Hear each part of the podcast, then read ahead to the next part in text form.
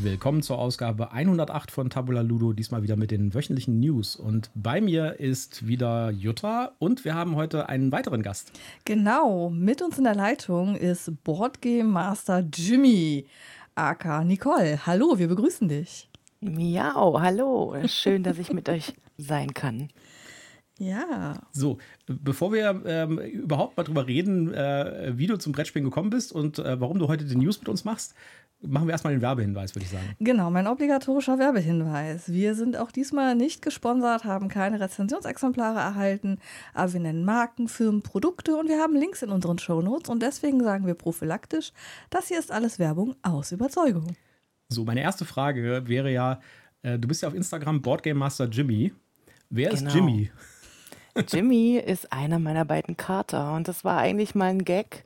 Angefangen hat das, dass ich mich natürlich auf Facebook ausgetauscht habe. Das war mein Social Media Medium und alle waren Fans von Jimmy und sagten dann, ja, Jimmy braucht unbedingt eine eigene Instagram-Seite. und zu dem Zeitpunkt hätte ich mir nicht erträumen lassen, dass ich irgendwann mal, und da bin ich tatsächlich stolz drauf, 770 Follower habe. Wow.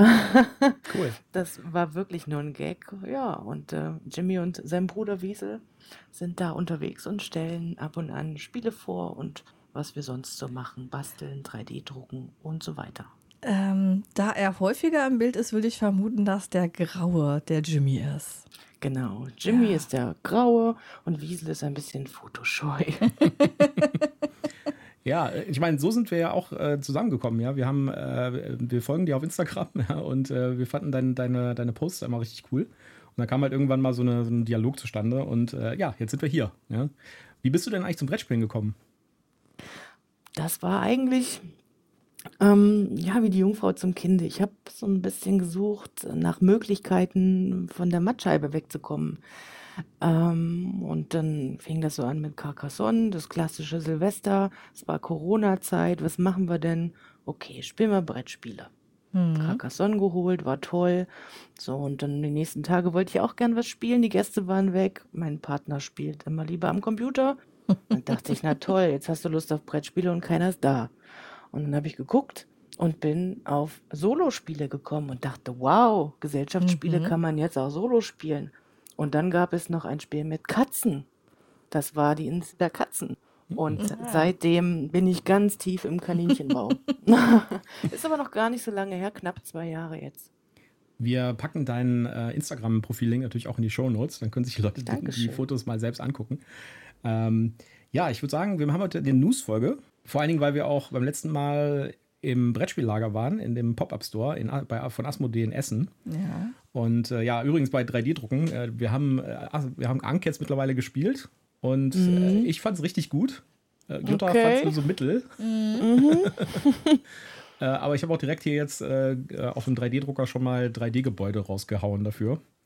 Die sind auch super. Die habe ich auch gedruckt für einen Ja. Freund. Die machen richtig was her. Aber bei mir hat es nicht gezündet, das Spiel. Ja, aber Jutta auch nicht. Ja, ich also bin richtig traumatisiert, muss ich sagen. Wir haben sechs Stunden gespielt in der Erstpartie zu viert. Und ich Wow. habe nach Wow. einer Stunde gedacht, wann ist es vorbei?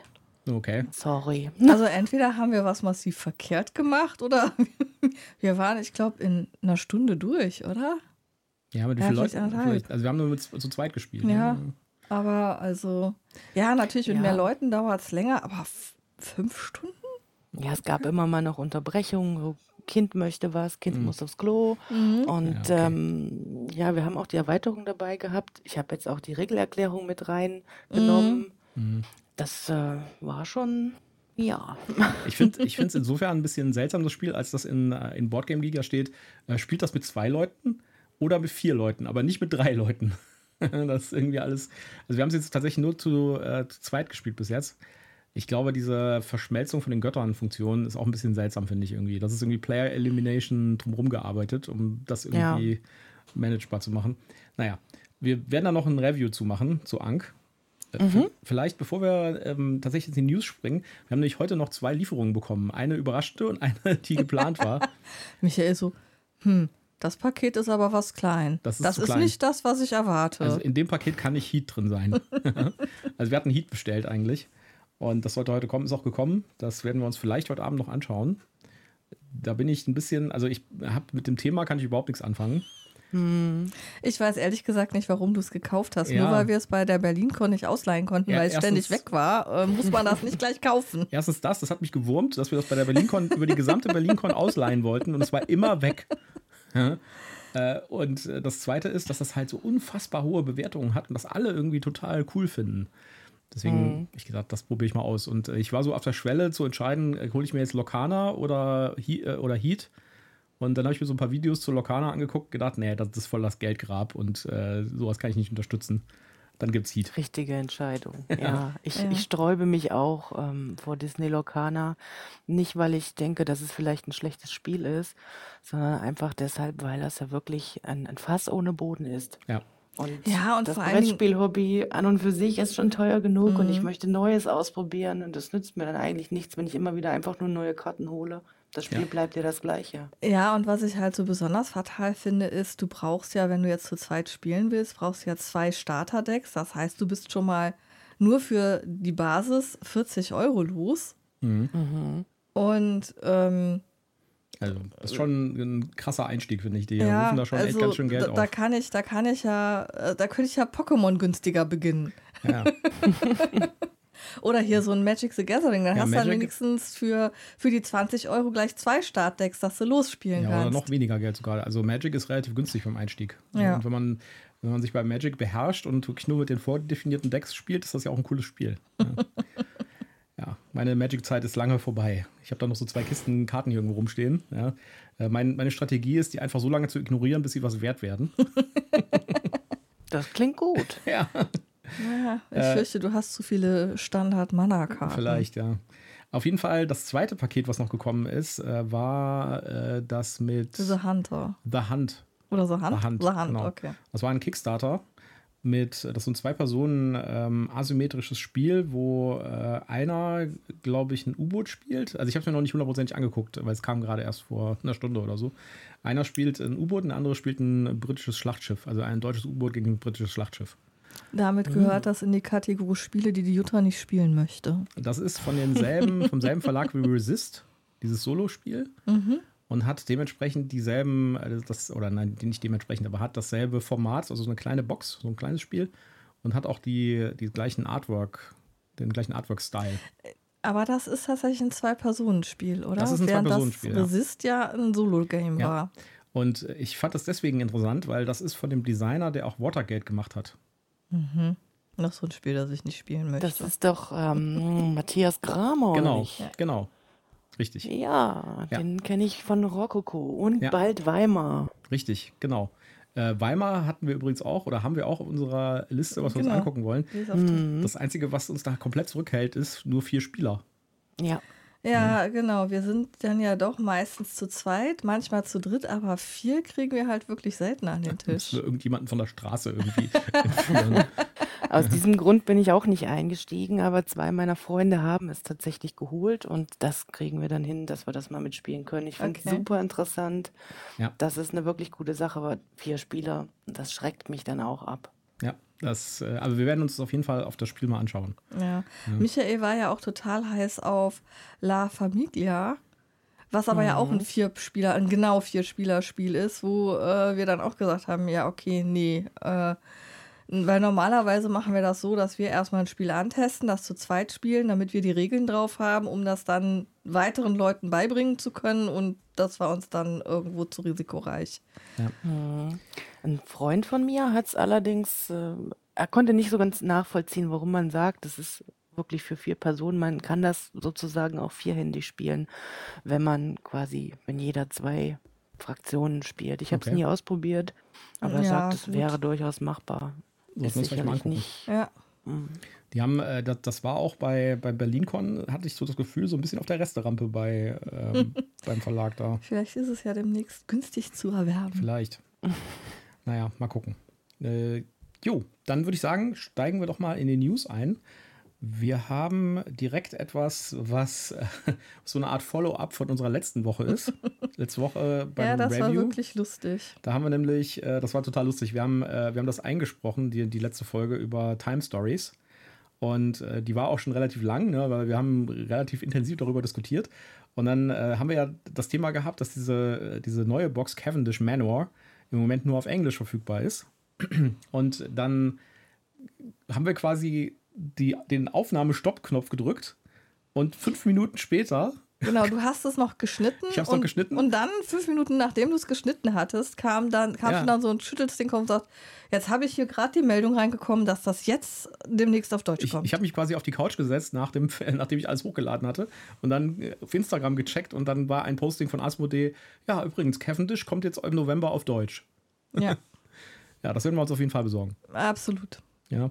Du hast ja richtig Blut geleckt. Ja. Du hast ja gesagt, du willst jetzt alle Cases haben. Ja, ich glaube, ich muss auch noch mal, äh, wenn wir da auf den Pressetag gehen von, äh, von der Spiel, ja, müssen wir noch mal gucken, einen kleinen ob Abstecher das Brettspiellager dann noch welche hat oder ob die dann ausverkauft sind. Und noch die letzten drei Boxen, die, die, ich da, die mir noch fehlen, dann noch holen. Ich hatte euren Podcast tatsächlich heute gehört zu Time mhm. Stories und habe mir das dann direkt bei uns in der Bibliothek reserviert. Weil ich habe es schon ein paar Mal gesehen, die große weiße Schachtel. Mhm. Ich dachte immer, ach naja, hm, klingt jetzt nicht so spannend, aber ihr habt mich so heiß darauf gemacht, ja. muss ich mir angucken. Also ich finde es großartig. Ich finde es ja, wirklich gut. Also man muss halt tatsächlich ähm, äh, sich an diesen, mit diesem Gedanken daran gehen, dass man jetzt eine Story erlebt. Also dass man nicht so klassisch was spielt, sondern dass man halt eine Story erlebt und, und halt auch immersiv erlebt. Also dass man Entscheidungen trifft und überlegt, was tue ich jetzt. Und dann macht das super Spaß, wenn man da irgendwie so äh, mit dem Gedanken dran geht, ich mache jetzt hier Escape Game oder Exit Game. Das ist es halt nicht. Also man löst jetzt nicht so ganz klassisch irgendwie Rätsel oder schnibbelt irgendwas und versucht Puzzleteile zusammenzufügen, sondern es ist halt wirklich mehr so Abenteuer erleben. Ja, es fühlt sich meiner Meinung nach an wie ein Rollenspiel ohne Spielleiter. Ja. ja. Klingt super. Ja. Ja, auf jeden Fall Time Stories Cavendish kommt jetzt im November auf Deutsch. Die Box sieht komplett anders aus als die Boxen davor. Ja. also, äh, das ist jetzt also eher so ein dunkles Design gegenüber den Boxen davor, die so ein helles Design waren. Ich habe so das Gefühl, dass äh, das nochmal so ein Versuch ist, äh, ob das erfolgreich wird in Deutschland oder insgesamt. Ja, ich glaube, es ist auch der Versuch, ähm, sich nochmal von dem, von der weißen Edition stärker ja, abzuheben, vielleicht. dass man das jetzt eigenständiges was anderes ist. Ja. Und es war ja jetzt ein relativ langer Zeitraum zwischen der letzten blauen mhm. Serie-Box und der Cavendish-Box. Also, und wie gesagt, die, die, diese, die blaue Serie ist ja jetzt angelegt für bis zu, ich glaube, acht oder neun Abenteuer. Das ist dieses Experience. Da gibt es Karten für jedes Abenteuer, was man spielt. Das heißt, die Pläne sind da mit Sicherheit da, aber wahrscheinlich, also ich, das fühlt sich für mich so ein bisschen an, diese Veröffentlichungsstrategie, als ob äh, die letzten zwei nicht so erfolgreich waren und jetzt bei Cavendish versuchen sie es halt nochmal, vielleicht mit einer bisschen geänderten Strategie und gucken, ob es klappt. Also ich muss auch ganz ehrlich gestehen, das Cavendish-Cover spricht mich irgendwie stärker an als, also ähm, ja. das Hadal-Projekt hat mich auch angesprochen, aber das Cavendish hat mich nochmal näher mehr geguckt. Gut, dann äh, würde ich sagen, nehmen wir mal die nächste News. Wir haben super viele News, wir wollen keinen Drei-Stunden-Podcast machen. Oh, warum nicht? Oh, das, das äh, was, was, was, was, was ihr nicht wisst, ist, äh, ein Stockwerk tiefer sitzt meine Nichte gerade, die uns dieses Wochenende besucht und die haben wir heute abgeholt vom Bahnhof und haben mir gesagt, ja, aber heute Abend äh, musst du dich irgendwie selbst beschäftigen. Hier ist die Playstation und der Fernseher. Äh, mach was. Ja, wir sind irgendwie. Aber die ist total happy, weil da unten steht eine PlayStation 5 mit einer VR2-Brille. Ja. Also die weiß sich zu beschäftigen. Sie ist jetzt glücklich, dass sie das Ding für sich alleine hat, gerade, glaube ich. Nee, ja. Tatsächlich hat sie, als ich hochgegangen bin, habe ich nochmal gefragt, ob ich ihr da irgendwie nochmal zeigen soll, wie sie es anschaltet und so. Nö, nö, ich glaube, ich spiele was auf dem Handy. Okay. Oh, okay. Wir werden sehen, was, äh, was, ja. was los ist da unten. Am 16. und 17.09. findet die Stadtland spielt statt. Das ist eine, eine, eine Spielaktion, wo es an ganz, ganz vielen Orten in Deutschland, äh, in Bibliotheken zum Beispiel und Grundschulen und sowas, äh, Spieleabende gibt im Wesentlichen. Und äh, das wird organisiert von dieser Initiative Ihr Stadtland spielt. Und das ist total cool, weil äh, die Verlage stellen dann auch Spielpakete bereit. Das heißt, man hat da auch eine vernünftige Spielauswahl sozusagen und man kommt einfach zusammen und kann da spielen. Und das findet jetzt äh, Mitte September statt. Und da gibt es eine Webseite zu, wo es ganz viele ähm, Orte gibt, auch äh, also gut verteilt, sage ich jetzt mal. Ja. Ich glaube, in Köln gibt es alleine drei Orte oder sowas. Und, und Erfurt ist auch dabei. Ja. Ich konnte es fast nicht glauben. Ja, wir sind dabei. Ähm, Bonn ist leider nicht dabei. Schade. Äh, unser letztes Spielecafé hat ja auch vor einem Jahr zugemacht. Leider. Nein. Ja. Aber kann man halt Ja, die haben ähm, Corona irgendwie nicht gut überstanden. Nee. Hm. Aber ich meine, Köln ist jetzt nicht so super weit. Ja. Ich glaube, es gibt sogar äh, eine Aktion im Brave New World. Das ist so der Spieleladen in, in Köln. Hm. Ich glaube, die machen da mit. Muss ich aber nochmal checken. Ja, wir haben euch den Link in die Shownotes getan. Äh, Wenn ihr da Interesse dran habt oder da vielleicht vorbeigucken wollt, dann gibt es da eine interaktive Karte, wo ihr nachgucken könnt, wo es überall Events bei euch in der Nähe gibt.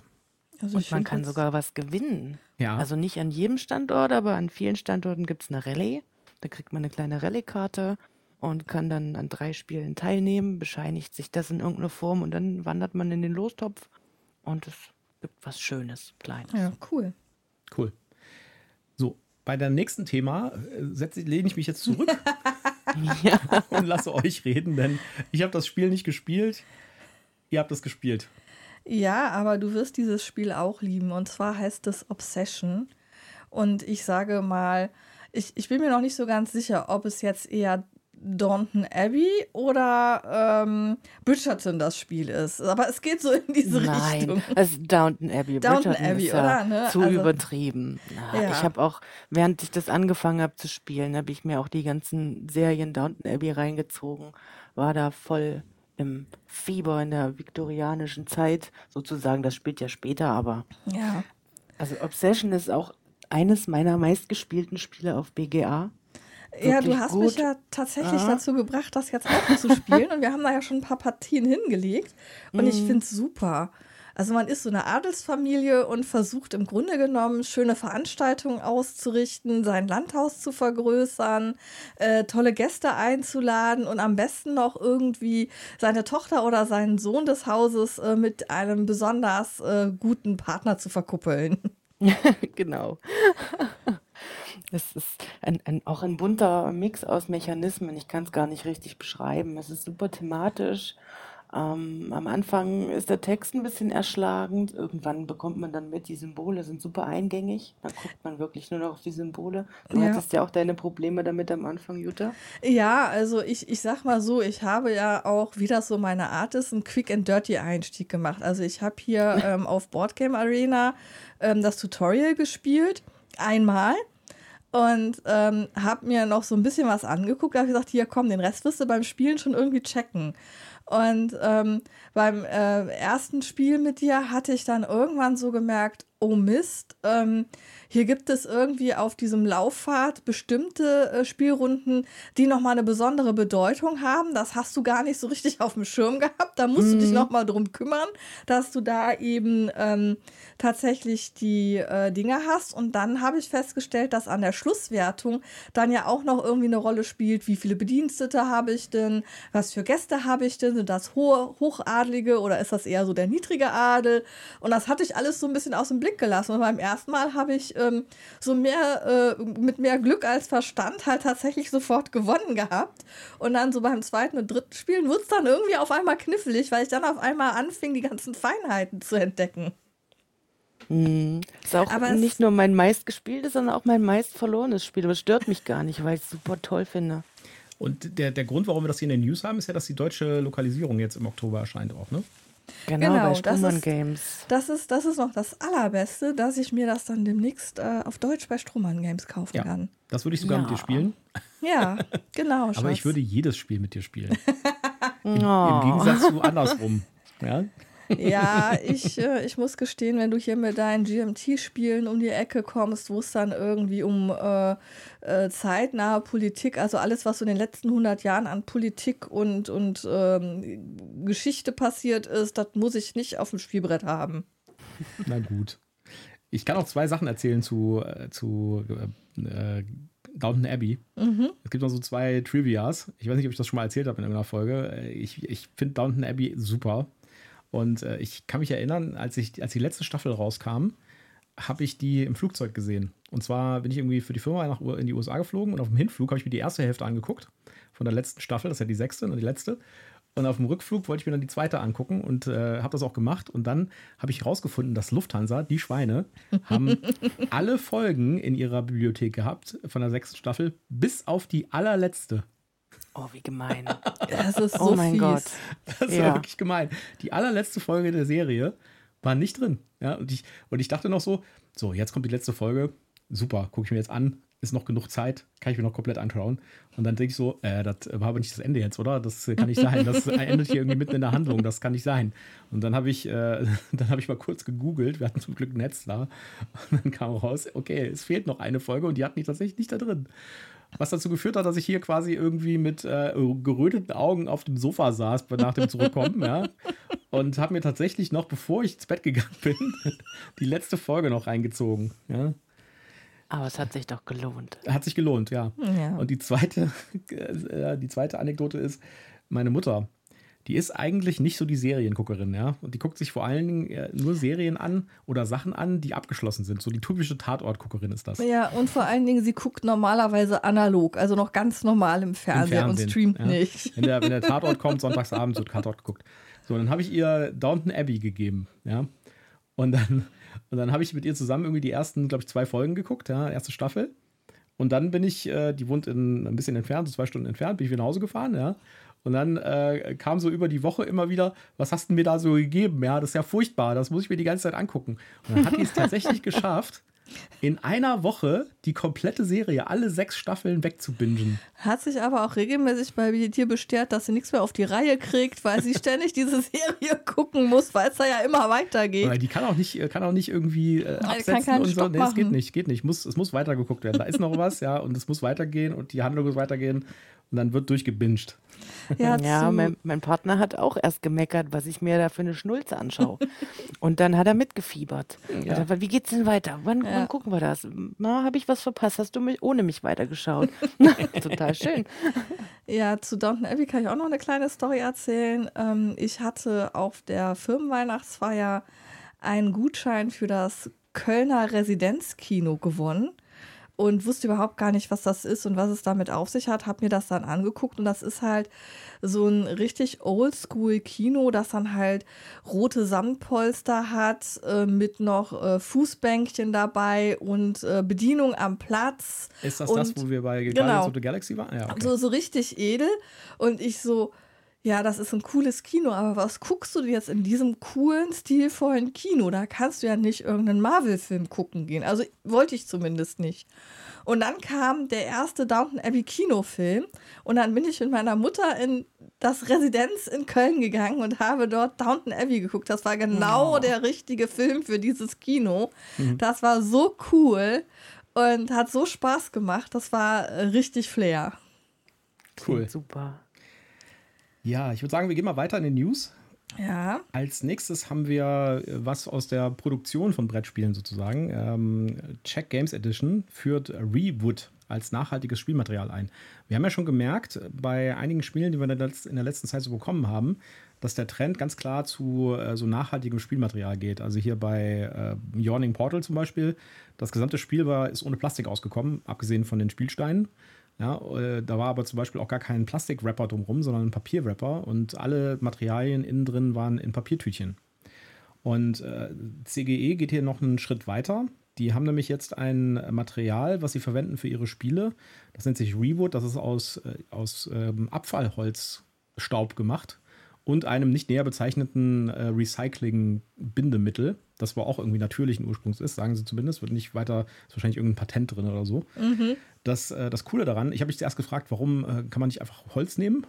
Wenn man doch irgendwie, also warum muss man irgendwie sowas selbst äh, Neues erfinden? Man kann doch einfach Holz nehmen. Aber der wesentliche Unterschied bei diesem Rewood ist, es verhält sich wie Plastik. Das heißt, man kann es mit so Druckgussmaschinen äh, Maschinen halt in eine Form pressen und äh, kann quasi also gesch- angeschmolzen werden und dann halt in so eine Form reingepresst werden.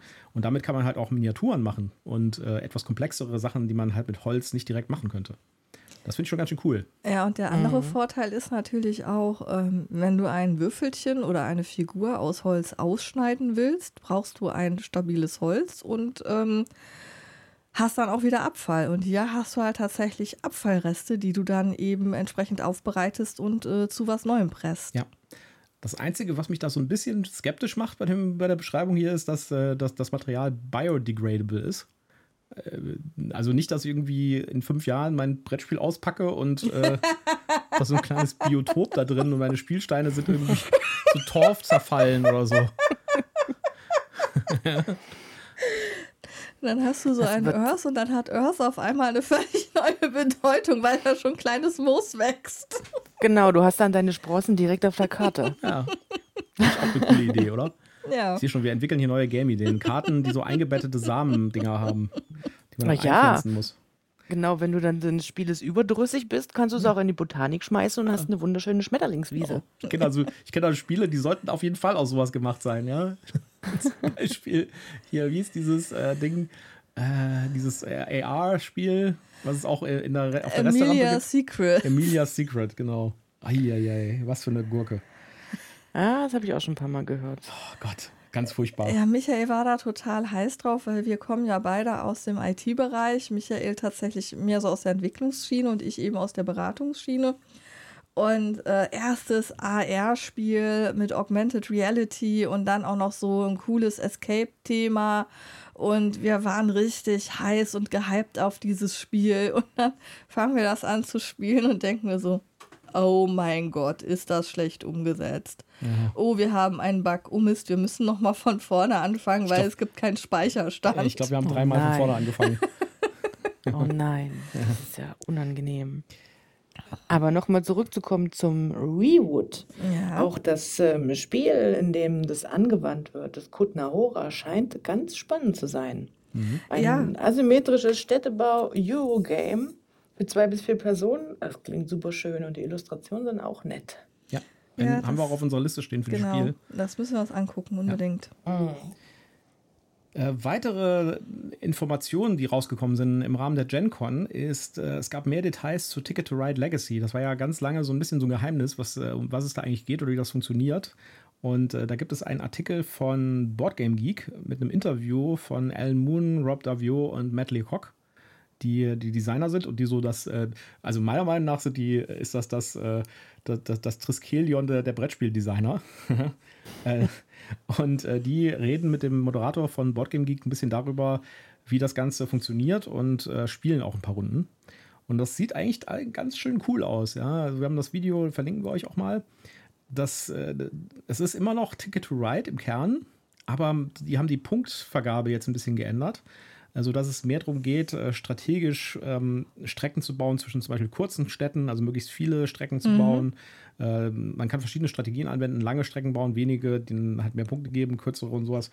Äh, dann ähm, gibt es Eventkarten jetzt und in dem, in dem Zugstapel sind jetzt äh, so einzelne, also sind Karten verteilt. Und wenn man so eine News-Karte zieht, das ist so eine Art, so eine, Zeitung, so eine Zeitungskarte, wenn man die zieht, wird dann eine Eventkarte gespielt. Und auf diesen Eventkarten können halt irgendwelche Sachen sein, wie das Wetter hat sich geändert, äh, es wird eine Regel geändert zum Beispiel. Äh, oder alle Spieler bekommen jetzt noch einen Waggon dazu, weil man bekommt im Verlauf der, der Legacy-Kampagne mehr Waggons dazu. Ach, wie cool. Ja, und äh, es sieht auch so aus, das wird zwar in dem Interview nicht erwähnt, aber wenn man genau hinguckt äh, und sich die, das Video mal anguckt, da sieht man nämlich, dass, der, äh, dass das Spielbrett, mit dem die da spielen, nur so ein großes Puzzlestück ist. Es hat so, eine Puzzle, so einen Puzzlerand links und oben. Das heißt, Da das Brett. kommt mehr dazu. Genau, da kommt wahrscheinlich mehr dazu. Also, das sieht schon echt ganz schön gut aus. Das Einzige, was mich da so ein bisschen zurückhält, ist der Preis. ja, das ist ja schon Ja, aber an die hohen Preise, da müssen wir uns dran gewöhnen, Ja. glaube ich. Ja, Bist stimmt. du denn eine große Ticket to Ride äh, Spielerin, Nicole? Ich hoffe, ich werde jetzt nicht mit Steinen beworfen. Ich habe es bisher nur online gespielt auf BGA, fand es aber richtig unterhaltsam. Ich müsste es mir jetzt aber nicht unbedingt für die eigene Sammlung kaufen. Und ich bin auch ein bisschen erschlagen von den Tausenden von Varianten, die es da gibt. Ja. Deutschland, England, Weißer Geier, Timbuktu. Weiß ich nicht, ob man das. Ähm, es hat dann immer so ein Geschmäckler. Ja, also ähm, tatsächlich hat mein 14-jähriger Neffe vor einem Jahr oder so Blut geleckt. Der hat das bei uns hier mit Michael und mir gespielt. Und dann hing, das sofort auf dem nächsten, ich glaube Weihnachten war das nächste, auf dem nächsten Wunschzettel wollte er das haben. Und dann fragt er auch sofort, ja, was ist denn das spannendste, komplexeste? Dann hat er dann von meiner Mutter, also seiner Oma, ähm, äh, Zug um Zug Deutschland geschenkt bekommen und war total hin und weg. Und dann haben wir ihm jetzt ähm, äh, San Francisco, das kleine, und noch eins hat er. Äh, Berlin, oder? Nee, das hat er noch nicht. Das liegt noch auf dem wird geschenkt Das, Stapel. das hast du nicht gehört. Falls du den Podcast hier hörst. Gefährlich. ja, äh, das ist auch nicht so schlimm, wenn er das mitkriegt. Ähm, Aber irgendeins hat er noch. London haben wir nicht gekriegt, deswegen hatten wir ein anderes gekauft, das auch so klein war. Ich finde die alle gut. Und Ja. äh, die, das Schöne ist, äh, die funktionieren ja alle gleich. Das ist nicht so, dass die jetzt irgendwie komplett alle unterschiedlich sind. Das sind einfach nur im Wesentlichen neue Szenarien mit Ja, neuen und, Brettern. und Nuancen, dass du halt irgendwie ähm, eine Fährverbindung hast, die du bei anderen nicht hast, oder dass du Tunnel hast, die sonst nicht vorkommen. Ähm, das sind ja nur Nuancen im Spiel, die Ja. sich da ändern. Ich glaube, Ticket to Ride ist mein Spiel, das ich am meisten online gespielt habe bis jetzt. Weil die App dazu ist einfach total cool. Das ist wirklich, da merkt man, wie viel Arbeit da reingeflossen ist. Das funktioniert, das flutscht einfach, diese App. Und das lässt sich super gut auch gegen Computer spielen. Also, Ich finde das immer so lustig, wenn dann, wenn dann deinen Zug machst und dann so tu tu. Ja, ja. früher war es sogar noch so, dass da noch Sprachausgabe drin war. Da haben die, äh, die Schaffner in so einem französischen Dialekt immer äh, gesagt, jetzt kommt der Zug an. Fand ich immer total süß. Und dann haben sie es irgendwann rausgenommen, leider. Naja. Okay. Süß. Äh, gehen wir mal weiter. Wir haben noch eine kleine Ankündigung. Und zwar Resident Evil The Board Game kann jetzt vorbestellt werden. Ist auch nicht so ganz günstig. Aber für Resident Evil-Fans vielleicht was Interessantes. Äh, Ich bin nicht so richtig der Fan, aber ich weiß, dass da ganz viele Leute ganz lange drauf gewartet haben, dass das als Brettspiel rauskommt oder dass das Brettspiel rauskommt. Angekündigt war es schon relativ lang. Und äh, es gibt auch gleich direkt ein paar Erweiterungen dazu. Und ja, Miniaturen, das Übliche halt. Ja, und man sammelt Ja, wahrscheinlich auch da. Minis. Genau, und man sammelt da wahrscheinlich auch irgendwelche Blumentöpfe ein, die so unmotiviert äh, in der Gegend rumstehen. Also, mein Bruder ist der totale Fan von Resident Evil als Spiel. Okay. Ich finde es nicht so dolle. Ich habe es nie gespielt, ich kann da gar nichts zu sagen. Ich wusste bis zu euren Shownotes nicht mal, dass es ein Resident Evil Spiel oder Spiele gab. So viel dazu. Ja, also ich, also gut, ich meine, Ja, also dass es das gab, wusste ich. Ich habe auch irgendwie mitgekriegt, dass es da einen Kinofilm zugegeben hat. Aber es ist so überhaupt gar nicht mein Thema, weil es da ja auch irgendwie um Zombies geht, wenn ich mich recht entsinne. ich weiß auch nicht, ob ich da richtig so eine Empfehlung ausgeben kann, das sich anzugucken, weil, wie gesagt, ich finde es nicht so dolle, aber ich weiß, dass unglaublich viele Leute das richtig toll finden. Ich weiß nicht, also ich finde die Spiele auch sehr deprimierend, die sind sehr düster und so.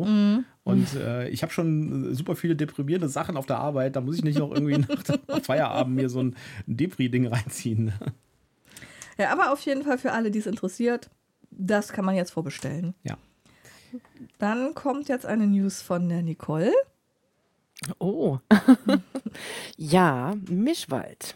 Auf Mischwald bin ich gestoßen über BGA und das wird jetzt zur Spiel erscheinen. Äh, Lookout Games. Es ist ein super schönes Kartenspiel, muss ich wirklich sagen. Es erinnert mich stark an Erde. Wir kombinieren Karten mit Bäumen und mit Tieren und versuchen so, so ein Stück weit auch eine kleine Engine zu bauen. Ähm, wir versuch, versuchen, die Synergien zu nutzen. Und dann gibt es ein riesiges Punktemassaker am Ende. ich finde es richtig, richtig gut. Ich möchte es auch wirklich gern haben, aber ich muss auch sagen, ich habe das jetzt ein paar Mal auf BGA gespielt und scheue mich ein bisschen davor, die Punkte dann tatsächlich auf dem Tisch ausrechnen zu müssen. Das Oh. ist ja wunderschön. Bei BGA kriegst du alles vorgekaut. Wunderbar. Mhm.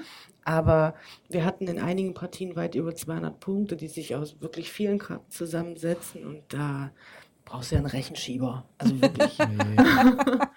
Aber man kann sich dann auch wirklich, ich glaube, es ist wirklich egal am Tisch, ob man das Spiel gewinnt oder nicht. Du hast so einen wunderschönen Wald vor dir liegen mit süßen Tieren, mit vielen Bäumen.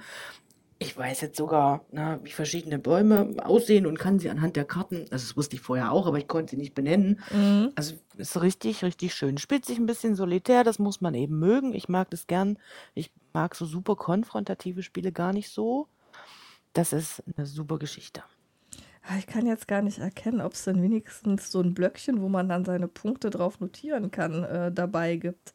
Bei vielen Spielen hat man das ja, wenn es dann nachher so ein Punktemassaker gibt, dass man dann so einen Block hat, wo dann eben so ein Raster ist, äh, jetzt werte mal das, dann werte mal das, äh, um das einem hilft, dann seine Punkte zu sortieren. Oder es gibt, Ich wie bei, schon. es gibt wie bei Fantastische Reiche eine App dafür. Das wäre natürlich auch noch eine Option, richtig. Ja, das, das war ja bei Fantastische Reiche, ist es ja auch sowas. Da ist ja der, der, das Ausrechnen der Punkte auch noch ein eigener Hirnzwirbler.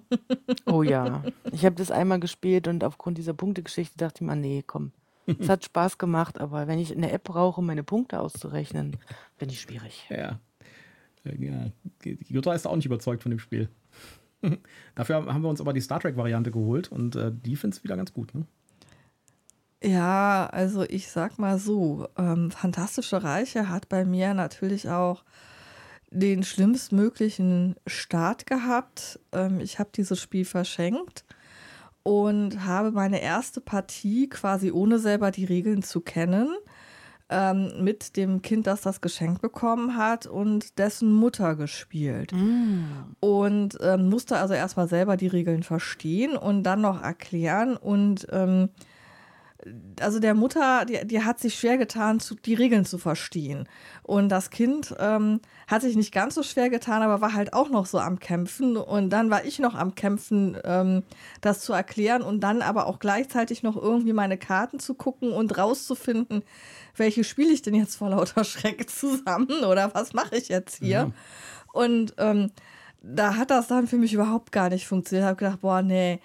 Ähm, dann kam eben dieses, äh, diese Star Trek-Version davon und ich wusste, dass das das, das gleiche Spielprinzip ist, aber habe gedacht, hey komm, Star Trek findest du cool, du gibst dem Spielprinzip nochmal eine Chance und da hat es dann besser funktioniert. Aber da wusste ich dann ja auch schon so ein bisschen, worauf ich achten muss und ähm, habe das dann ja auch mit dir gespielt. Das war dann was Aber einfacher. es ist natürlich auch kein, äh, kein Familienspiel. Fantastische Reiche oder Star Trek Missions, finde ich. Also Ja, ist schon, äh, wenn man das, wenn das sozusagen eines der ersten Brettspiele ist, die man spielt, ist das schon ein krasser Einstieg, finde ich. ja, gut, aber ähm, ich möchte ja nichts sagen, aber du hattest gesagt, das wäre ein gutes Spiel für das Kind. Ja, ja. Und Nach ein bisschen, dann nach ein bisschen und dann hat- Eingewöhnung. Und dann hat die Mutter gesagt, ja, also ich werde das mit dem spielen müssen, also musst du uns das Spiel jetzt beibringen. Ja, ja. Wir haben noch einen Artikel zu, wo wir es gerade bei Resident Evil hatten. Äh, Wir, hatten. wir haben noch einen Artikel gefunden, der sehr interessant ist zum Thema, wie macht man eigentlich aus Videospielen Brettspiele? Und da ist ein Interview drin äh, mit unter anderem Larian Studios. Das sind die, die gerade Baldur's Gate rausgebracht haben und äh, die auch ein, oder zumindest in Zusammenarbeit, ein Divinity-Brettspiel rausgebracht haben. Und da gibt es so ein paar Gedanken und ein paar Erfahrungen zum Thema, wie setzt man eigentlich so ein, so ein Videospiel als Brettspiel um. Und äh, so Sachen wie zum Beispiel, man muss aufpassen, die Komplexität in einem Videospiel ist halt viel höher von den Regeln her, weil halt alles automatisch, automatisch berechnet wird. Und man kann das nicht eins zu eins ins Brettspiel übertragen, weil dann würde man die Leute überfordern.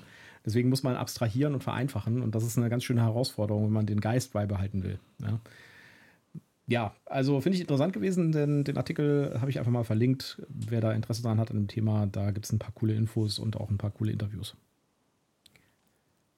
Ja, dann haben wir ähm, den Sieger vom Graf Ludo 2023, äh, der wurde verkündet.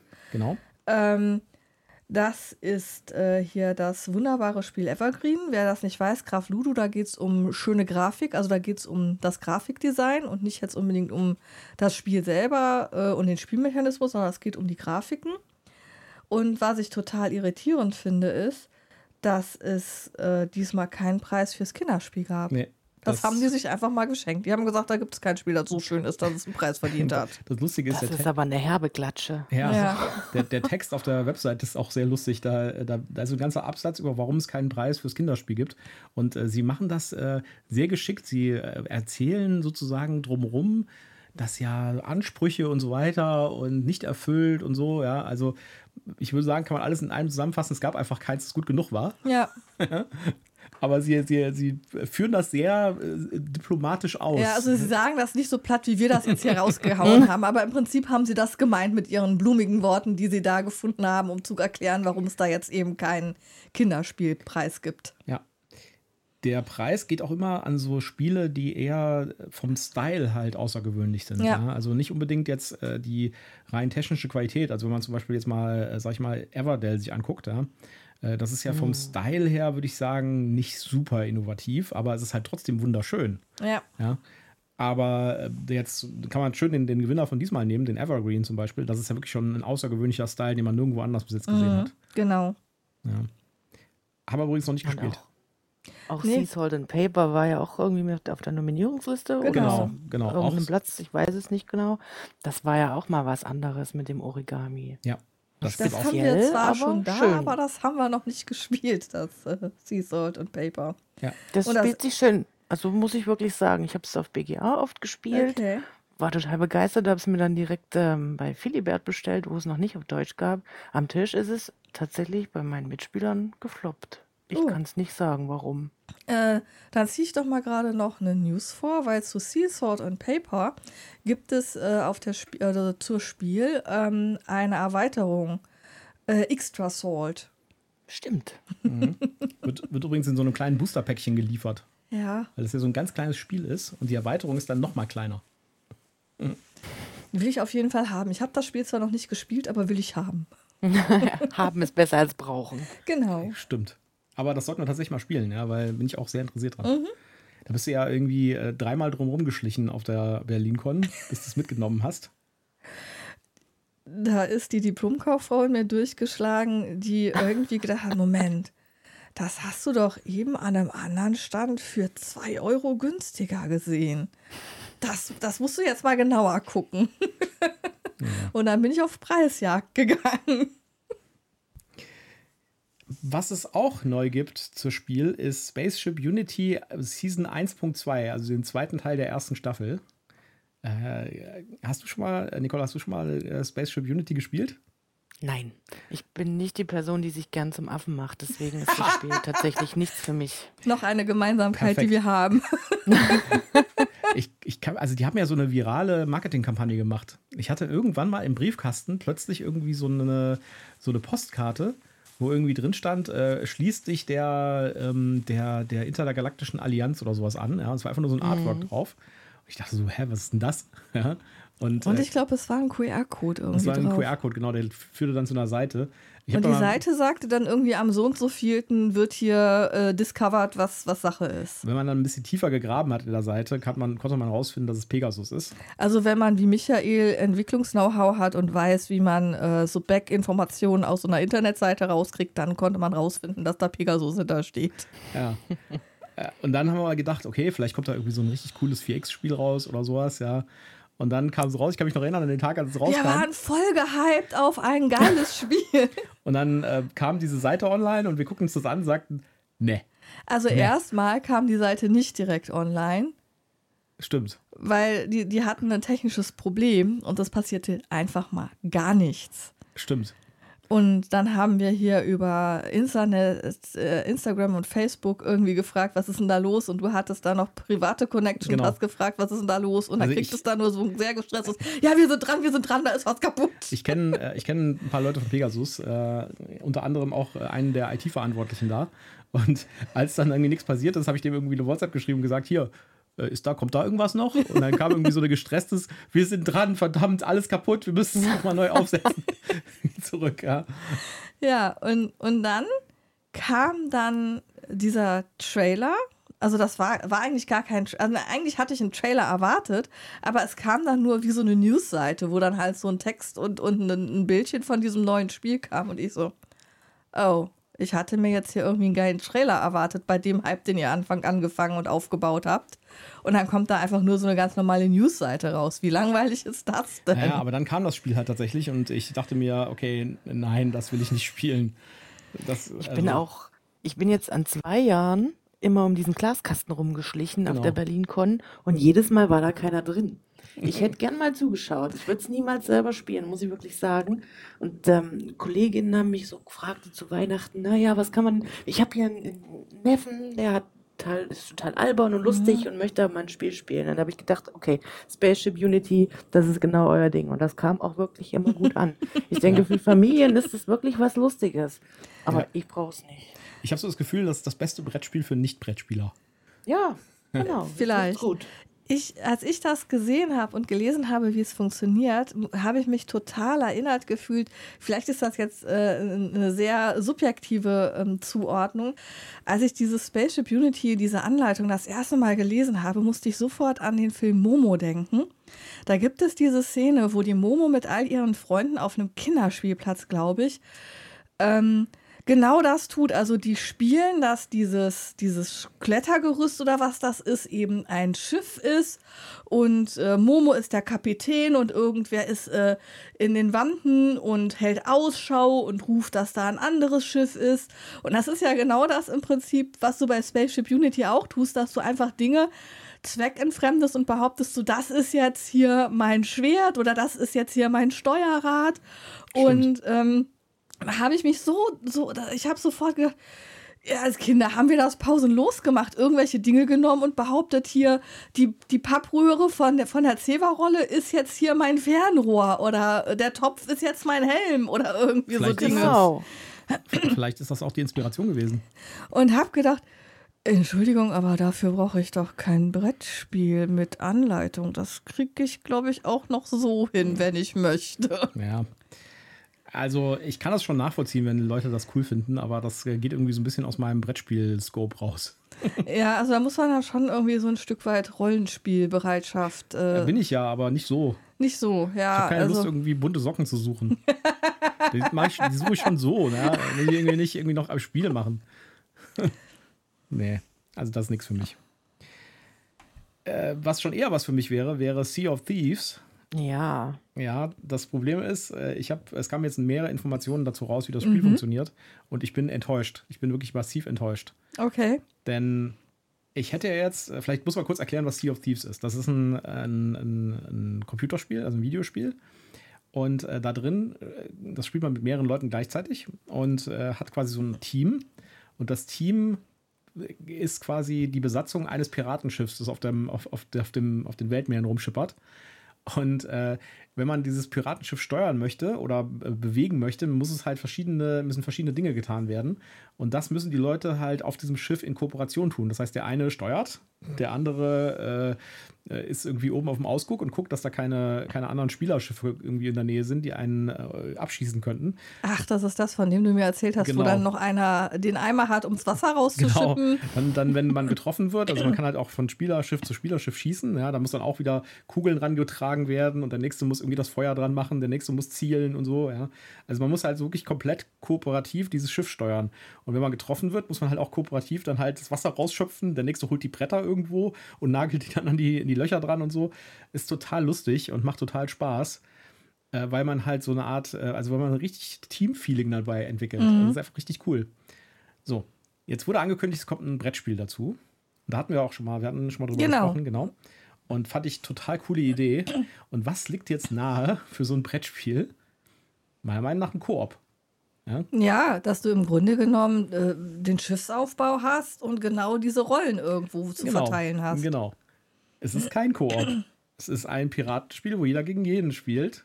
Ja, ich sehe das hier gerade mit Und Hexfeld Open World. Ja. Und, und Bötchen, die ich auf dem Meer rumsteuere und irgendwelche Inseln, würde ich mal vermuten, oder vielleicht auch Kontinente. Also, ich finde das ein bisschen vergebene Chance, weil das wäre doch super gewesen als äh, Koop gegen das Spiel oder vielleicht sogar äh, Team, Team gegen, gegen Team. Team. Ja, dass du dann zwei Schiffe hast und äh, wer es besser macht. Ja. Und dann so ein schnödes, äh, äh, ähm, kompetitives Spiel mit Piraten und äh, einer Open World und äh, Schätze einsammeln. Da kenne ich ja mindestens drei andere, die das schon machen. Ja, das ist wirklich ein bisschen schade. Also, hm, Also richtig viel ist ja noch nicht bekannt. Lassen wir uns überraschen. ja, lassen uns mal überraschen, was da vielleicht noch kommt, aber das fand ich schon ein bisschen, äh, ein bisschen enttäuschend. Gucken wir mal. Was anderes, was ich gefunden hatte, was ziemlich cool ist, ist ein Adventskalenderspiel. Das ist also quasi ein Adventskalender, der ein Brettspiel enthält. Und die macht jeweils, man macht ein Türchen auf und es ist ein Stück des Brettspiels drin. Okay. Das erinnert mich daran, dass ich darüber nachdenken muss, was es dieses Jahr für Adventskalender gibt. Ja. Ist War- ja schon wieder Dann hast du September. ja jetzt, du hast ja jetzt den Weg mit dem Zaunfall bekommen. Genau. genau ja. War Room Brawl heißt das Ganze. Äh, Kann man bestellen bei Mantic Games. Link, wie gesagt, in den Shownotes. Kostet, glaube ich, 40 Euro. Also, also noch äh, für, für ein Brettspiel okay. Und es sind Miniaturen drin und das ganze Spiel äh, dreht sich irgendwie darum, dass man in einem in einer weihnachtlichen Fantasy-Kneipe ist und es da irgendwie eine, eine Prügelei gibt. Kann man denn äh, und, und So- so unter den. Adventstagen denn auch schon anfangen zu spielen oder muss Ja. man warten, bis man alles hat? Das wäre eine coole Idee gewesen. Ja. Aber soweit ich die Beschreibung verstehe, ist das nicht so. Das heißt, man Ja, kann schade. erst am 24. spielen. Naja, aber Ja, aber immerhin. das ist doch, das ist doch gut. Bevor man sich dann unterm Weihnachtsbaum über die üblichen Dinge streitet, wie die Gans ist nicht ordentlich oder die Kugel hängt schief, kann man einfach zusammen was spielen. Ja, Ja. Finde ich auf jeden Fall eine coole Idee. Habe ich aber bis jetzt noch nicht gesehen, dass man ein Spiel in, in so einen Adventskalender verpackt. Äh, wir haben ja schon den Würfel-Adventskalender gehabt. Ja. Genau, und es gab noch einen Miniaturen-Adventskalender, haben wir noch gesehen mal. Ja, irgendwie ein, den haben wir dann nicht genommen, weil da zu viele Sachen von Spielen dabei waren, die wir nicht brauchten, wo du halt so Tokens und so für Spiele drin Ja. hattest. Ja, genau, den Promo-Adventskalender Ja. gab es auch noch, ja. Ja, Voriges Jahr gab es doch einen, war das nicht Eurohell? Kann es gar nicht sagen, den man sich selbst befüllen konnte. Sozusagen, Ja. man klickt an, für welche, also welche Spiele man hat und die haben das dann befüllt mit kleinen 3D-Teilchen. Fand ich super. Ja, äh, wir hatten da, glaube ich, das Problem, also ich habe das durchgeguckt und ich habe einfach nicht genug Sachen für Spiele gefunden, die wir haben. Wobei das Problem wahrscheinlich eher war, dass ich nicht wusste, dass Michael die Spiele hat. Aber das kann sein. Ihr habt ja nun, glaube ich, auch einen 3D-Drucker. Ne? Also es- Ja. ich Ja. weiß nicht, ob sich das dann lohnt. Schön fand ich auf jeden Fall die Idee dahinter. Sehr, sehr Ja, geil. absolut. Und ähm, wir haben natürlich auch so ein Fable für ähm, äh, so Upgrade-Zubehörsachen, dass man eben nicht mit den Pappmarkern spielt, sondern Mhm. richtige Münzen hat oder dann eben äh, sich was 3D druckt dafür. Das mögen wir schon sehr gerne. Mhm. Was haben wir denn noch hier? Ähm, es gab noch einen Kickstarter, der mir aufgefallen ist, nämlich Dungeon Card. Der läuft gerade. Das heißt, da kann man jetzt teilnehmen. Und das ist quasi so eine Art Mario Kart als Brettspiel. Und es kommt ziemlich nah ran an Mario Kart. Äh, das, das, ähm, man hat solche ähm, variablen Tracks, die baut man auch aus äh, so großen Hexteilen auf. Und man hat auf den Tracks auch wieder Hexfelder. Das heißt, man, man läuft quasi, äh, man kann so Hexfeldläufe machen mit äh, Bewegungspunkten. Und es gibt auch so die Äquivalente zur Schildkröte und zur Banane und sowas.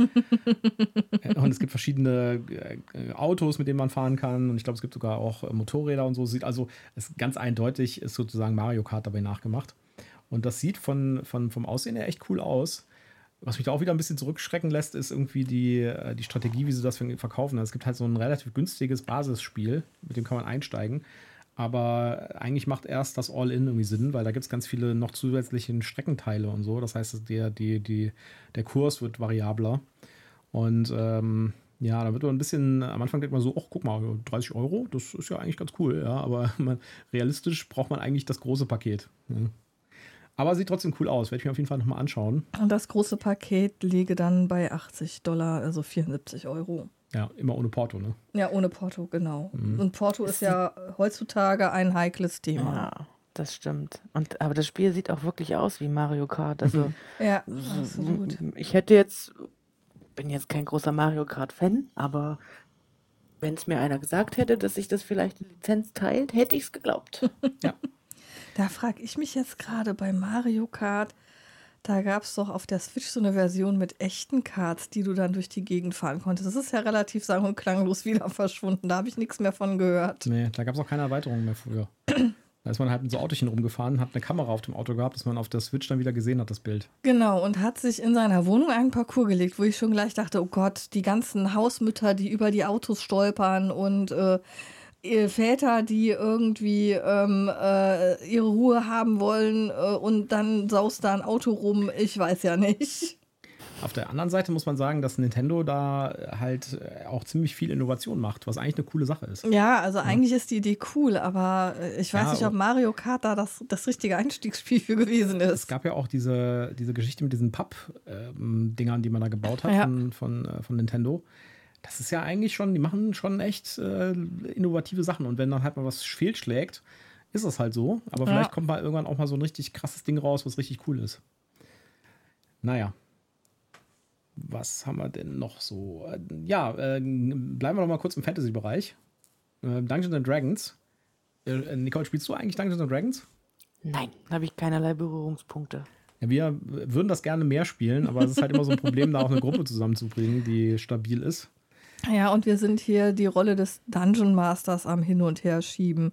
Bisher hat er dich ja immer der Michael zu bereit erklärt, aber eigentlich würde er gerne auch mal wieder spielen. Und ich äh, schaff's einfach nicht, eine Story vorzubereiten, weil mir die Zeit dafür fehlt. Ja. Wir haben während äh, der während Corona haben wir relativ viel Dungeons and Dragons gespielt, weil man das halt super übers Netz spielen kann. Ja, du hast aber natürlich, das muss man dazu sagen, hier auch ein geiles Setting aufgebaut, ja, ähm, mit äh, der richtigen Plattform, wo man dann den Plan äh, gucken kann, wo jeder sein äh, seine Figur dann auch auf dem Plan bewegen kann und dann erst ist alles schwarz und wenn man dann anfängt sich zu bewegen, kann man genauso weit gucken, wie die Figur auch tatsächlich gucken kann. Und da hattest du schon echt richtig cool äh, gemacht. Ja. Da jetzt äh, äh, dran anzuschließen, fällt mir halt extrem schwer. Ich würde das, äh, das System, was wir da benutzt haben, auch tatsächlich jetzt benutzen, wenn wir am Tisch sitzen. Ja. ja. Weil das einfach total cool ist. Also das ist halt so ein, äh, so ein, so ein, so ein Online-Helfer quasi für D&D, wo man dann halt die Map hat und dann hat man halt sogar die ganzen Sachen, die ganzen Statis und so und das Spiel nimmt. Das ist quasi so eine Art äh, Boardgame-Arena für Dungeons Dragons, wenn du so willst. ja. Ja, warum haben wir hier Dungeons Dragons hier überhaupt in der Liste drin? Äh, es gibt eine Starterbox von Dungeons Dragons. Und äh, die ist übrigens sehr zu empfehlen. Die kostet wirklich nur, nur einen Appel und Klicker sozusagen. Ja, die kostet irgendwie 12 Euro, wenn man ein bisschen guckt. Und da hat man Material drin für mindestens vier bis fünf Spielabende. Äh, das ist also vom Preis-Leistungs-Verhältnis richtig krass. Und da ist ein Einstiegsabenteuer drin, dass man das spielt. Und jetzt gibt es demnächst eine, eine ganze Kampagne um dieses Einstiegsabenteuer, beziehungsweise um die Gegend, wo dieses Einstiegsabenteuer spielt. Und das setzt auch direkt an dieses Einstiegsabenteuer an. Und das sieht richtig cool aus. also die sind tatsächlich hingegangen und haben äh, diese, diese Grundstory da genommen und haben die nochmal richtig ausgebaut. Und angeblich haben sie auch ein paar Anknüpfungspunkte an Baldur's Gate 3, was jetzt, äh, jetzt gerade der totale Hype ist auf auf den, bei den Videospielen. Das spielt ja auch in der Dungeons ja, Dragons Welt. Richtig. Äh, dass sie da ein bisschen anknüpfen. Also, das ist was, was ich mir auch selbst nochmal genauer angucken werde. Ähm, Fandalware and Below heißt das, heißt das Buch. Und das gibt es ab Mitte September. Ja, Schatz, du musst jetzt Maßnahmen ergreifen, damit ich heute Nacht keine Albträume bekomme. Ähm, Verwandelt sich die Kuh da gerade in irgendwas? Ist sie schon verwandelt oder wird sie gefressen auf diesem Bild? Ja, das, das Bild äh, bei dem Artikel, den wir hier verlinkt haben, das ist so eine Kuh, ja. die, äh, die, Hat da hinten irgendwie Tentakel dran, aber es ist mir nicht ganz klar, ob sie jetzt gefressen wird oder ob die gerade aus ihr rauswachsen. Das ist eine ganz normale Dungeons Dragons Kuh. Da gibt es nichts zu sehen. Da gibt es nichts zu Ach, sehen. so ganz also. normal, okay. mhm, mhm. Wie jede andere Kuh in, äh, in, auf der, in der, Schwert, oder, oder auf der Schwertküste äh, ein Gedankenschinder, der gerade Besitz von ihr ergreift und sie, und sie morpht. Es gibt nichts zu sehen. Es gibt nichts zu sehen, okay. Alles klar, es gibt nichts zu sehen, habe ich verstanden. Ja, äh, was, na, gehen wir mal in eine ganz andere Richtung. Ja. ja nämlich äh, Sci-Fi. Mhm. Es gibt ja das Spiel New Frontiers, was äh, eine, eine Brettspielvariante von Race for the Galaxy ist. Race for the Galaxy ist ein Kartenspiel. Sehr alt schon, sehr cool, äh, hat allerdings eine sehr, sehr schwierig zu lernende Ikonografie aus wirklich richtig krass vielen Icons, die alle irgendwie ähnlich aussehen. Also hat eine bisschen schwierige Lernkurve, sag ich jetzt mal.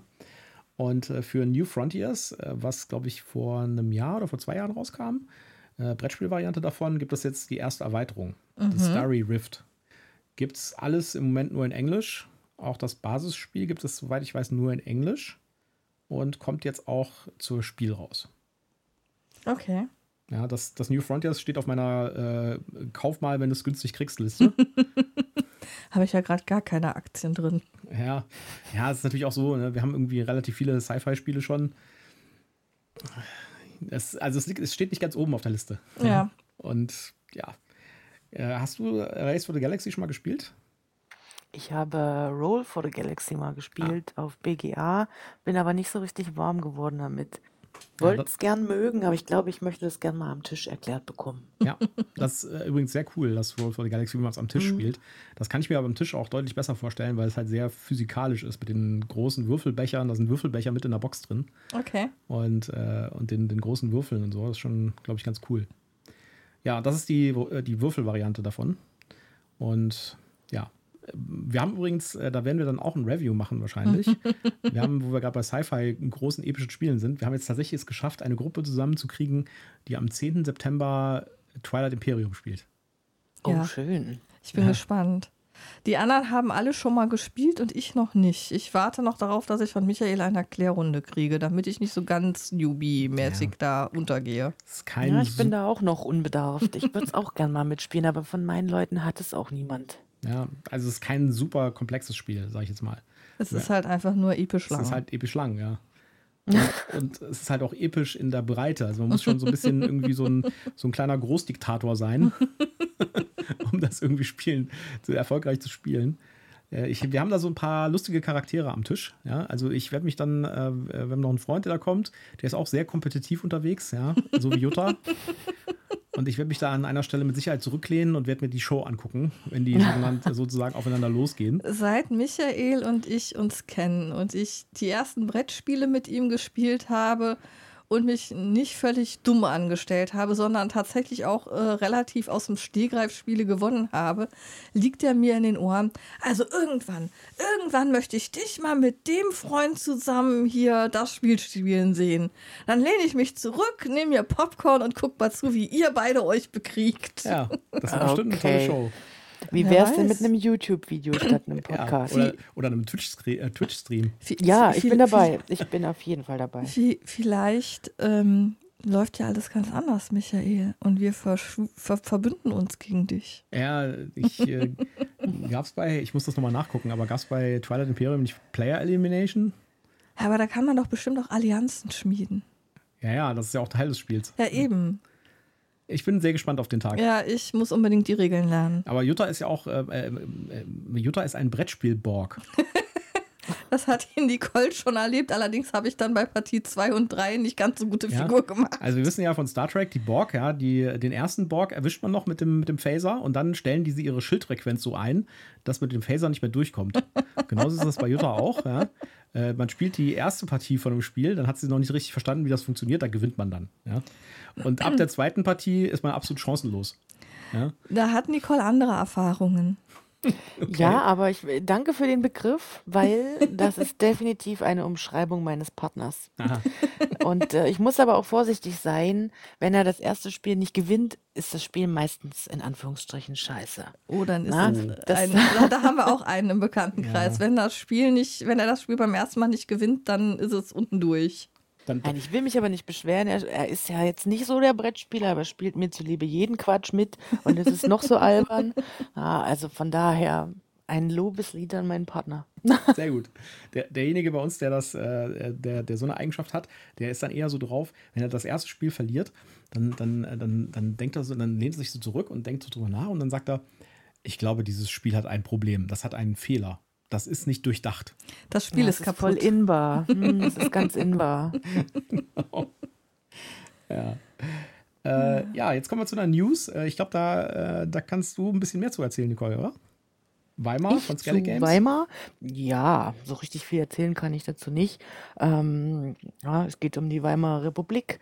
Ähm, wir haben vier, unsere vier Parteien. Nun weiß ich immer nicht, wer die äh, ja, ich werde die Nazis spielen will. ähm, ja, ne? Ähm, kommt bei Skellig auf Deutsch. Übrigens einer meiner Lieblingsverlage, muss mhm. ich wirklich sagen. Ja, ich mag die Wir haben es schon, ja, wir haben es schon angesprochen vorhin. Es ist halt ein reines Vier-Personen-Spiel. Es geht nur zu viert. Mhm. Und ähm, Matthias Kramer ist der Autor, ein, ein wirklich renommierter Autor, hat Rococo gemacht, Watergate hat er gemacht, Kampf um den Olymp. Also er befasst sich gern mit historischen Themen. Es sieht großartig aus, es ist super viel Material. Da gibt es ordentlich was zu lernen, sag ich mal. ich glaube, mir, also die Schulbildung, ja, die Geschichte ist schon ein bisschen länger her. Ich denke, da gibt es einiges aufzufrischen. Ja. Das ist eine wirklich, wirklich gute Sache. Ich bin da sehr gespannt. Ich freue mich drauf, dass ich es bald mitspielen kann. Ja, ich finde es vom Thema her total spannend. Aber was mich ein bisschen abhält, sind halt die vier Spieler. Haben wir ja vorhin schon drüber geredet. Ja. ja. Ich bin ja großer Fan von so historischen Spielen. Äh, ich habe ja relativ viele von diesen GMT-Spielen, von dem GMT-Verlag, wo eigentlich nur immer historische Themen drankommen. Oh Gott, ja. Ja, auch teilweise relativ aktuelle Sachen. Ne, so Twilight Struggle, Red Sea zum Beispiel oder sowas. Oder Flashpoint, ähm, Red Sea. Ich finde es immer spannend, solche historischen Spiele zu spielen, weil man dann halt auch diese Verbindung hat zu den realen Gegebenheiten oder den Ereignissen und so. Und gerade bei den GMT-Spielen zum Beispiel gibt es immer noch mal so ein extra Heft, was mit drin liegt, wo zu jeder Karte noch mal so ein historischer Hintergrundtext ist. Das ist schon echt ganz schön cool. Deswegen habe ich das Weimar auch direkt angesprochen. Also ich werde mir das auf jeden Fall angucken. Ja. Vielleicht ja. ist ja da irgendwie noch eine Möglichkeit, das doch mit weniger Spielern zu spielen, vielleicht auch alleine. Und dann Na, wird das. Kann ich mir nicht vorstellen. Ja, Es ist halt auch, ähm, es ist wieder so ein episches Ding, zeitmäßig. Also es ist angegeben mit 180 bis 360 Minuten. Okay. Und ähm, wie willst du verhandeln und, und ähm, dieses Tauziehen alleine mit dir selbst? Äh, es sei denn, du hast vielleicht mehrere Persönlichkeiten. Genau. genau, wird eine gespaltene Persönlichkeit und diskutiert das mit sich selber da gab es auch diese eine Folge von den drei Fragezeichen, wo sie irgendwie mit ihrem Chauffeur telefonieren und er sagt, äh, ja, nee, ich habe hab Zeit, ich spiele gerade Schach gegen mich selbst und bin am Verlieren. Okay. Ja. Aber wenn du so ein großer Skellig-Fan bist, hast du dann die Wölfe oder zumindest gespielt? Gespielt habe ich es ja. Okay. Ähm, ich passe mal ein bisschen auf. Die Wölfe hat keinen Solo-Modus. Mhm. Und ich äh, gucke mal, dass ich Spiele habe, die ich auch alleine spielen könnte. Tatsächlich kommt das dann gar nicht so oft vor. Wölfe fand ich auch super schön, aber dadurch, dass es mein Freund Martin hat, hole ich es mir jetzt nicht nochmal extra. Hm. Weil ähm, ich liebäuge, seitdem das auf dem Markt ist, damit und Michael immer so, das Thema spricht mich überhaupt nicht an. Aber ich würde das mit dir spielen. Ja, du würdest das mit mir spielen. Im Gegensatz aber ich zur anderen Richtung. Ja, ich, ich, aber ich will dich ja nicht mit Spielen quälen, auf die du eigentlich keine Lust hast. Ich will nicht sagen, aber wir haben da unten gerade Heat bekommen, ja, wo ich das Thema total doof finde. Ja, aber ja. das hast du selbst zu verantworten. Ja, okay, okay. Ich habe dich nicht gezwungen, das zu kaufen. Ganz im Gegenteil. Ich habe gesagt, warum willst du es kaufen? Es, es, äh, es spricht mich überhaupt nicht an und dich auch nicht. 8,4 Punkte bei Boardgame Geek. Ja, da, hat sich, da haben sich irgendwelche Leute verrannt. Wir werden es rausfinden. Nachher. Diesen Fehler habe ich auch schon gemacht. Ähm, also bitte steinigt mich nicht. Ich habe mir ganz am Anfang, als ich eingestiegen bin in die Brettspielwelt, habe ich mir Brass geholt. Und ich dachte mir, ja, das muss ja, das muss ja ein super geiles Spiel sein. Ja, ganz oben auf BGG. Und wir haben es gespielt und ich fand es total doof. Und aber ich konnte es jetzt auch nicht lassen, dann nochmal bei der Spieleschmiede einzusteigen mit der Deluxe-Edition. Ich denke, jetzt mit ein bisschen Spielerfahrung wird es mir deutlich besser gefallen. Ja, ich bin da manchmal ein bisschen. Oh. Ich glaube auch, Brass ist so ein Spiel, da hat's, als ich das zum ersten Mal gespielt habe, habe ich es auch so mittelgut gefunden. Und erst nach der zweiten oder dritten Partie hat es irgendwie einen Klick gemacht. Also ich glaube, man braucht einfach so ein bisschen Zeit mit Brass. Ich denke und hoffe auch. Aber ja. nochmal zurück zu Wölfe. Das ist ein angenehmes Area Control Spiel, muss ich sagen. Ich bin nicht der größte Fan davon. Das nervt mich eigentlich in der Regel. Mhm. Aber guckt euch das wirklich mal an. Mhm. Es ist nicht nur schön, es kann auch was. Okay, cool. Gut. Gucken wir uns auf jeden Fall mal an. Ja, übrigens, wenn du gerne Solospiele spielst, ich habe gerade Mr. President bekommen von GMT. Das ist ein reines Solospiel wo man äh, die amerikanische Präsidentschaft quasi durchspielt. Und oh. äh, das ist im Moment, das war auch ganz lange jetzt äh, mehrere Wochen in der Hotlist ganz oben bei Boardgame Geek. Und ich habe es noch nicht gespielt, weil das Regelwerk ist schon umfangreich, sag ich jetzt mal. Also, und du brauchst einen sehr großen Tisch für dieses Spiel. Tisch. Auch wenn es ein Solospiel ist, es braucht Platz. Das, das, die, die, die Menge an Material, die in dieser Box drin ist, ist wirklich krass. ja, da ist wirklich, da sind richtige Packen an Material drin. Und äh, das scheint richtig cool zu sein. Das ist mehr so eine Art Simulation. Ja. Sieht auch cool aus vom Design her. Aber das Lustige ist, in den Boardgame Geek Foren sagen die immer, mich interessiert bei diesem Spiel nicht, wie lange es dauert oder äh, welche Komplexität es hat. Ihr müsst hinten drauf schreiben, wie viel Quadratmeter Tischplatz braucht man für dieses Spiel. Oh, prima. Da bin ich schon, also wir haben einen großen Tisch, aber der kam an seine Grenzen mit Wonderlands War und da dachte ich mir, das kann doch nicht sein. Auch wenn ich an, an der einen Kante des Tisches sitze und die andere Kante nicht mehr sehen kann, dann nein, mhm. nein. Ja, wir, wir haben, ich habe irgendwann mal auf Kickstarter diese, diese Tischerhöhung gebackt. Die liegt jetzt da im Schrank bei uns. Wir können es mit allem aufnehmen. oh, okay. Wir können Was es nicht alles gibt. Machen wir so zwei Ebenen auf dem Tisch. Ja, also äh, ich meine, das hat natürlich auch seine Grenzen. Äh, du musst dann schon irgendwie ein großes Brett haben oder vielleicht auch zwei Bretter, die du dann oben auf der Erhöhung hast. Und dann kannst du vielleicht dein persönliches Playerboard mit deinen Karten eben unten auf die Tischplatte stellen. Unten drunter. So unten drunter quasi, dass du so zwei Ebenen hast. Aber ähm, das hat natürlich dann auch seine Grenzen irgendwo. Aber bis jetzt haben wir sie tatsächlich nur ein einziges Mal benutzt und das war noch auf dem alten Spieltisch, genau. der noch was kleiner war. Dann haben wir Bitoko gespielt oder wie ich es nenne, der Brecher. Das müssen wir aber noch mal spielen, Schatz. Ja. Möchte ich auch gern mal mitspielen. Uh, das ist ein. Da, da, das kann auf jeden Fall mit GMT-Spielen mithalten in der Komplexität. ja, und vor allen Dingen, man kriegt, man kriegt irgendwie so einen sensorischen Overload, wenn man das Spiel spielt. Also ich habe da das keinen ist, sensorischen Overload. Zu, da ist zu viel auf dem Brett drauf. Das ist bunt, zu, zu bunt. Ja. Für mhm. mich kann das ja nicht bunt genug sein. Mhm. Aber das habe ich ja. Mein zweites mhm. Hobby ist, ist Stricken und ich habe so eine Freundin, die strickt halt alles so in so ganz äh, so beige und braun und äh, so ganz gedeckt und ähm, kam dann irgendwann an und sagte, ja, boah, ich, ich war total mutig, ich habe mir ein buntes Garn gekauft und dann war das naturweiß mit so zartrosa Sprenkeln drauf. Und ich war gerade ein äh, Dreieckstuch am Stricken, so knallorange, lila, äh, pink. Ähm, und sagte so, äh, Entschuldigung, aber das ist nicht bunt. Das hier, das ist bunt. Das da ist naturweiß mit rosa Pünktchen drauf. Ja. es hat sich der Begriff Vanessa-Farben bei uns gebildet. ah. ja.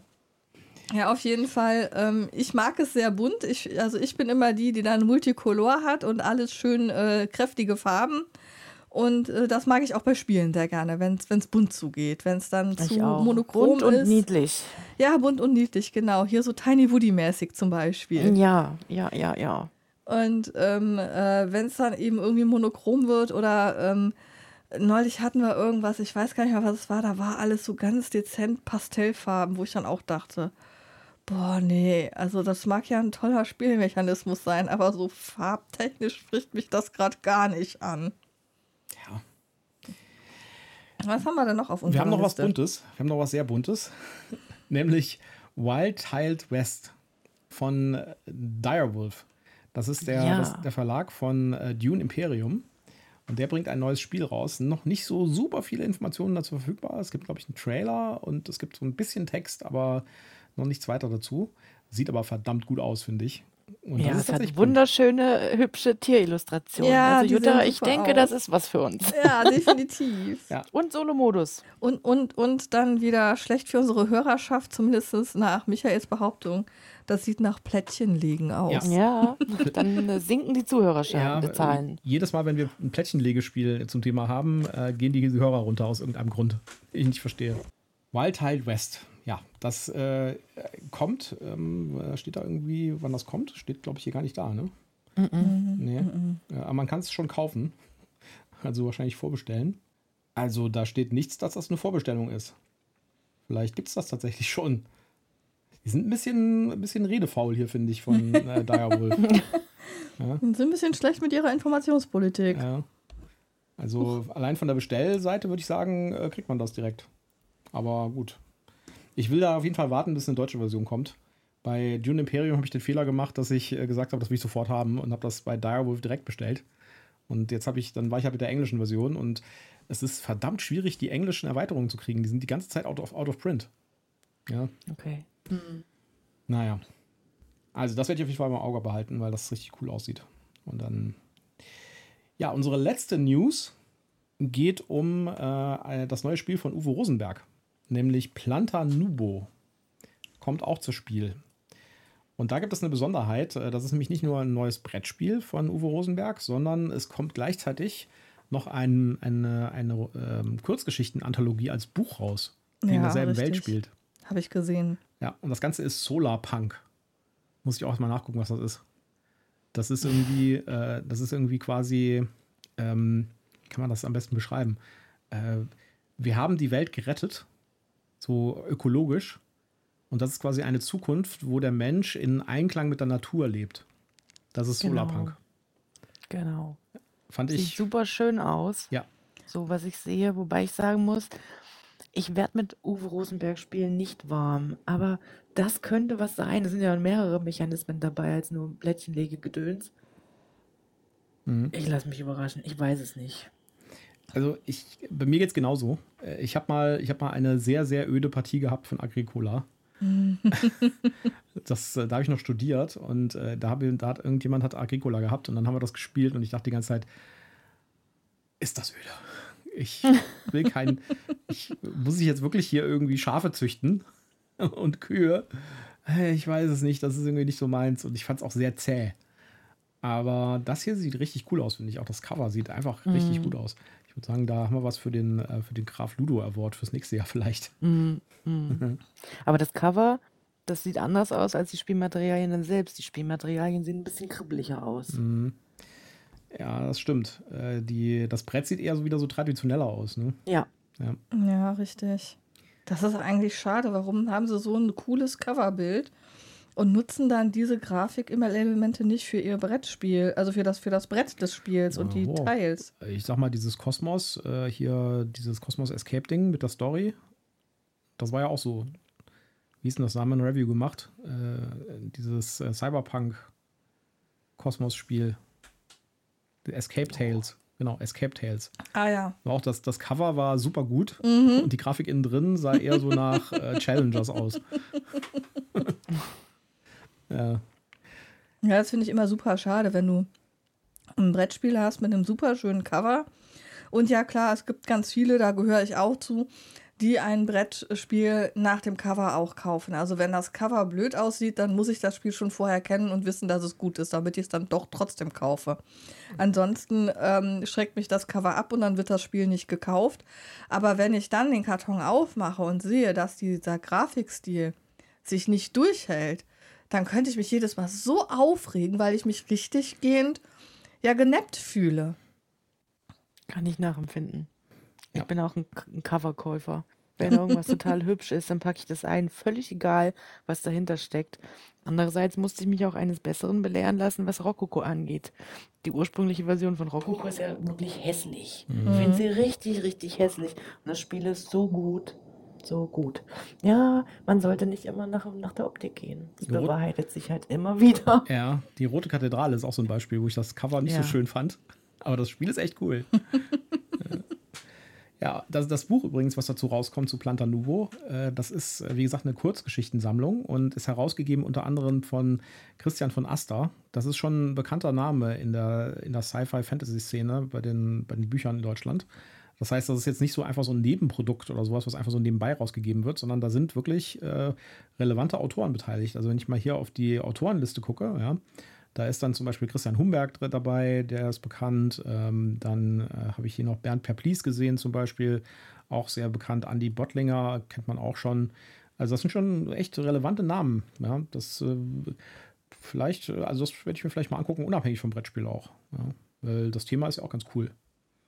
Ja, also vor allen ja. Dingen mal, wir haben es geschafft, die Welt zu retten und nicht immer dieses, okay, alles ist trist und grau und wir vegetieren so mit Ach und Krach vor uns hin und Dystopie. Ja, das wäre Cyberpunk dann. Genau.